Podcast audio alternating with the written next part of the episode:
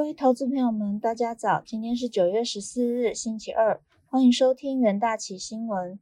首先带您看到全球重要财经焦点。在美股盘后的部分，周一华尔街关注国会税改蓝图和即将公布的 CPI 数据。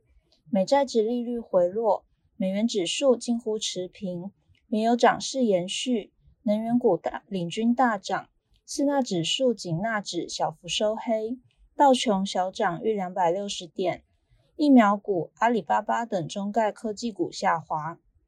数据方面，继八月非农就业数据意外表现疲软后，华尔街持续关注通膨数据。八月消费者物价指数将于今日公布，这将是联准会观察美国通膨是否到顶的关键指标之一。震惊消息方面，尽管新冠病毒威胁仍在。但燃料燃料需求正在恢复，北海到美国和墨西哥的原油产量均低于预期。石油输出国组织 OPEC 预测，今年和明年原油需求将会增强。此消息带动周一能源股扬升。周一权威医学杂志期刊《刺胳针》的文章提到，数据指出，新冠疫苗对抗重症效力良好。当前大多数民众没有必要施打第三剂新冠疫苗，呼吁各国政府最好聚焦于未接种疫苗者。此消息拖累周一疫苗股走跌。美国众议院民主党周一公布税改蓝图，包括把企业税提高从二十一 percent 上调到二十六点五 percent，资本利得最高税率将从二十 percent 提高到二十五 percent。接地于原先拜登的提案，扮演关键角色的温和派民主党参议员曼青周日证实，他不会支持三点五兆美元预算法案，因为开支成本过于庞大。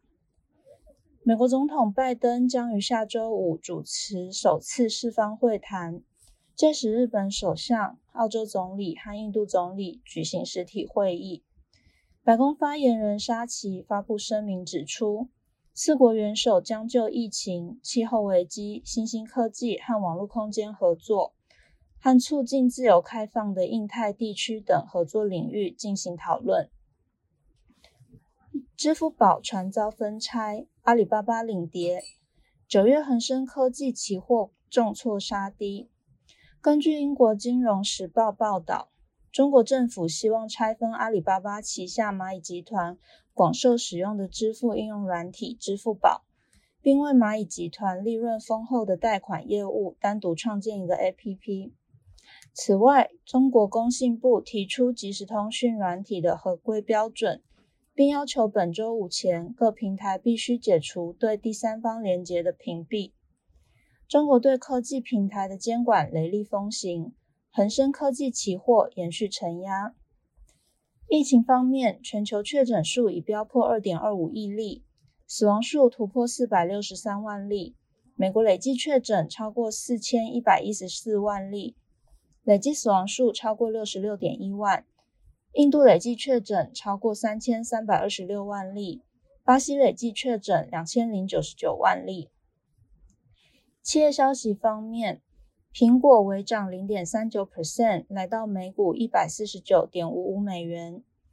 市场预期 iPhone 十三今年出货量将较去年同期的 iPhone 十二成长十 percent。阿里巴巴下跌一点五八 percent，来到每股一百六十五点四一美元。市场传出中国监管机构打算要求蚂蚁集团拆分旗下支付宝贷款业务。拖累阿里巴巴、腾讯、百度等中概科技股随之收黑。沃尔玛微跌零点五七 percent，来到每股一百四十五点零六美元。大型零售商沃尔玛和莱特币传出建立合作关系，旗下所有商店都可选择使用莱特币支付。随后遭到沃尔玛否认是假新闻。国际汇市的部分。美元对主要货币盘中触及两周高点，投资人认为，即使疫情尚未降温，费的人可能在年底前缩减 QE。追踪美元对六种主要货币走势的 ICE 美元指数，盘中一度涨到九十二点八八七，是八月二十七日以来的最高。纽约尾盘报九十二点六六四。在费的下周例行会议登场前，美国本美国本周将公布一系列经济数据，包含八月消费者物价指数、零售销售和九月密大消费者信心指数。市场将从中观察美国通膨情势。欧元对美元周一走软，盘中触及一点一七七零美元的逾两周低点，尾盘贬值零点一 percent。美元对日元攀升零点一 percent，来到一百一十日元。美元对瑞士法郎升值零点五 percent，来到零点九二二八瑞郎。加密货币走低，比特币下跌二点八 percent，莱特币暴涨二十七点四 percent 之后迅速转跌。纽约尾盘下挫二点六 percent。